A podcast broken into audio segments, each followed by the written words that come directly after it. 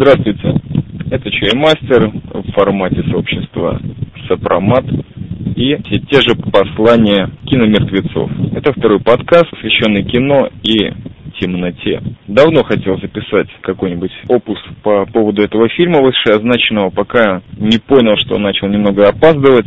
Замечательный подкастер из Сиона Макса Сила уже успел упомянуть в своем первом подкасте замечательный фильм, называющийся «Чертова дюжина».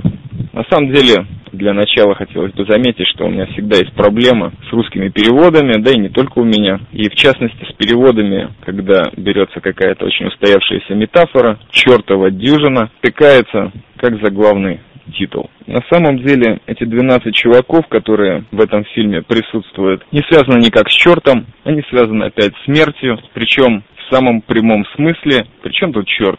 Причем тут сатана? Пихает товарища, где ни попадя, абсолютно не понимаю, в чем смысл этого падшего ангела. Ну так, по крайней мере, в христианской традиции. Я бы назвал этот фильм «Грязная дюжина», именно такой вот прямой, тупой в лоб перевод, именно потому что грязные не просто так названы. Грязные 12 чуваков, по большинству своему осужденные на смертный приговор, ренегаты, все солдаты GI американской армии. И фильм посвящен тому, как вот этим вот замечательным смертникам предоставлен шанс в очередной раз доказать себя перед Родиной, в кавычках, или сделать что-то, что может очистить их судьбы от несмываемых пятен, нанесенных их проступками. «Грязная дюжина» снят в 1967 году замечательным режиссером Робертом Олдричем, который по сути своей не очень известен русской публике, но тем не менее это не помешало ему снять очень приличное количество фильмов, которые до сих пор киноиконы, до сих пор с них пытаются срисовать ремейки, в частности с этой «Грязной дюжины», по-моему, в 2008 году пытаются сделать очередной ремейк. Дело достаточно неблагодарное, потому что один из э, неплохих фильмов Роберта Олдрича «The Longest Yard» уже два раза пытался быть экранизированным. В частности,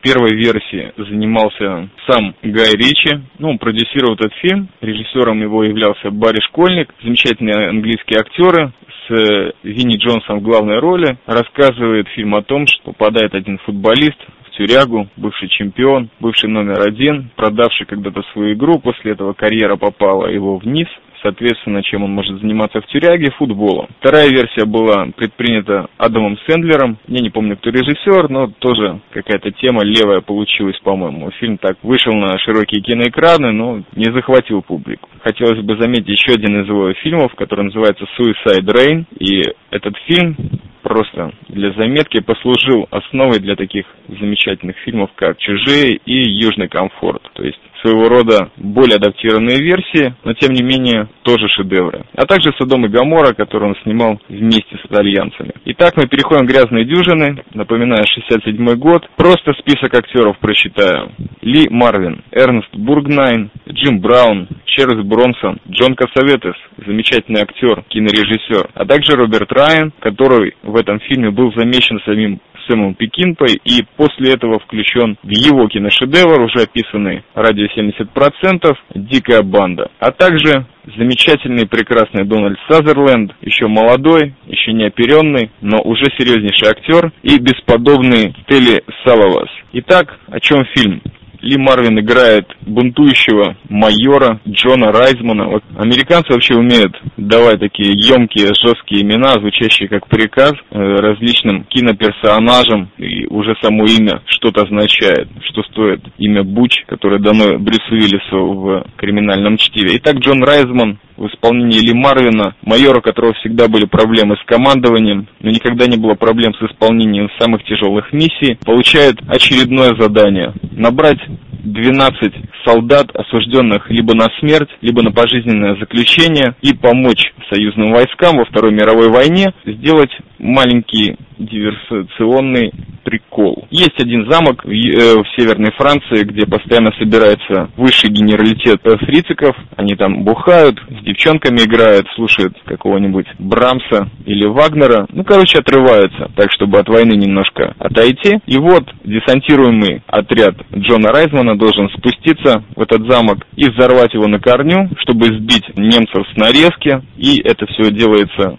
в преддверии D-Day, то есть дня высадки в Нормандии. Перед Джоном Райзманом стоит очень непростая задача. Помимо того, чтобы набрать этих 12 грязных солдат, научить их действовать как диверсанты, как настоящий спецназ, объяснить им, что они идут на свою, наверное, последнюю задачу. Конечно же, все, кто выживет, получат амнистию, но кто выживет в этом вопрос. А также, как действовать в команде. Итак, 12 оторванных голов собраны, начинаются тренировки, начинается стройка лагеря, а также начинается замечательное противостояние Джона Райзмана и ненавидимого им полковника в исполнении Роберта Райана. Райан чистоплюй, полковник десантной школы, все время пытается ставить палки в колеса Джону Райзману, но все прекрасно проходит. Замечательный фильм, стоит посмотреть, если вы еще не посмотрели, а также, может быть, просто всегда приятно посмотреть, как действуют люди на грани, ренегаты, ну, относительно люди с какими-то смертельными дарами в своей жизни, причем многие из них просто наивники и просто случайно попавшие на всякие левые темы. Солдаты, унтер-офицеры,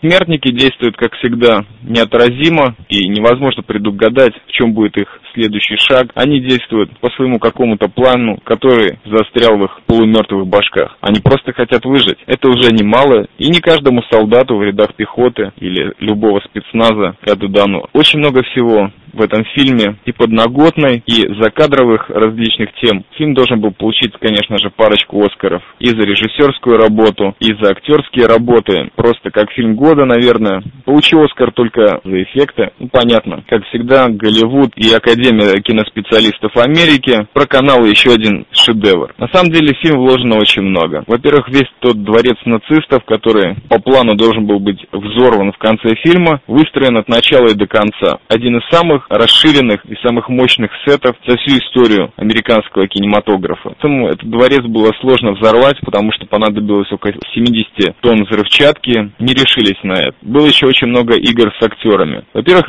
на роль майора Джона Райзмана вначале выставлялся Джон Уэйн. Он отказал, и слава богу, одним расистом меньше. Ли Марвин прекрасно справился с этой ролью. Дональд Сазерленд был добавлен вместо актера, который посчитал эту роль ниже своего достоинства. Также нужно заметить, что большинство из тех людей, которые снимались в основных планах, такие как Ли Марвин, Телли Савалас, Чарльз Бронсон, Эрнест Боргнайн, а также Крис Валлер, все служили во Второй мировой войне. В морфлоте, десантуре, в различных войсках, сопутствующих пехотинцам. Люди, помимо того, что снимались в этом фильме, еще и понюхали настоящие войны. Сама фигура майора Райзмана основана на событиях жизни реального человека, который по счастливой случайности, ну, конечно, если кто-то верит в них, являлся одним из замечательных боевых товарищей, друзей самого Ли Марвина, с которым он и воевал во Вторую мировую войну. Из актерских работ хотелось бы отметить в первую очередь, помимо всех столпов типа Ли Марвина, еще и Телли Салаваса, который, ну, абсолютно не знаком, я думаю, русскоязычной публике, но тем не менее в этом фильме он играет абсолютно оторванно. Его фигура — это христианский фанатик, который до глубины души ненавидит женщин и нацистов, в общем-то, достаточно получает действия в этом фильме, чтобы проявить все свои грани сущности. Прекрасная актерская работа, обратите на нее внимание. Также замечательный Джон Косоветос играет Франко, бунтаря, который все время выходит против системы, буквально нету шансов, чтобы он пошел где-то вслед за ней. Прекрасная работа, в очередной раз доказывающая, что многие величайшие кинорежиссеры современности еще являлись прекраснейшими актерами. Джон Косоветос. Также Дональд Сазерленд. Сцена, где он играет якобы генерала и обходит строй солдат солдат в десантной школе просто бесподобно. На самом деле фильм немножко хромает, конечно, затянутыми темами. Например, все вот эти военные игры, тренировка в лагере немножко страдает продолжительностью, можно было их подсократить. Но сам фильм не страдает отсутствием ритма, а наоборот, очень плотно доказывает то, что я уже сказал в начале, так действуют смертники. Это как выключатель, или он, или оф, повешен, как это показывается в начале фильма, или ты герой. В общем-то, конечно, финал не оставляет желать лучшего. Просто замечательная фраза Чарльза Бронсона, который, кстати, в этом фильме не особо блистал, но представлял собой какого-то характерного героя. Кстати, говорящего по-немецки. Если еще будут миссии по убийству генералов, я за. Итак, фильм Dirty Dozen. Кстати, команда M&M, замечательного белого оторванного рэпера, Дит Веллов, называется вследствие этого фильма, также во многих песнях это звучит как Dirty Dozen. Не помню, если их действительно количеством 12, но ребята когда-то делали неплохой, оригинальный, грязный рэп, а не чертов. Поэтому давайте так и приучимся. Там, где есть смертники, там, где есть люди полумертвые, не будем упоминать черта, ибо это не имеет никакого отношения к ним. К их действиям имеет одно. Ты на грани, ты полумертвый, тебе нечего терять. Dirty Dozen.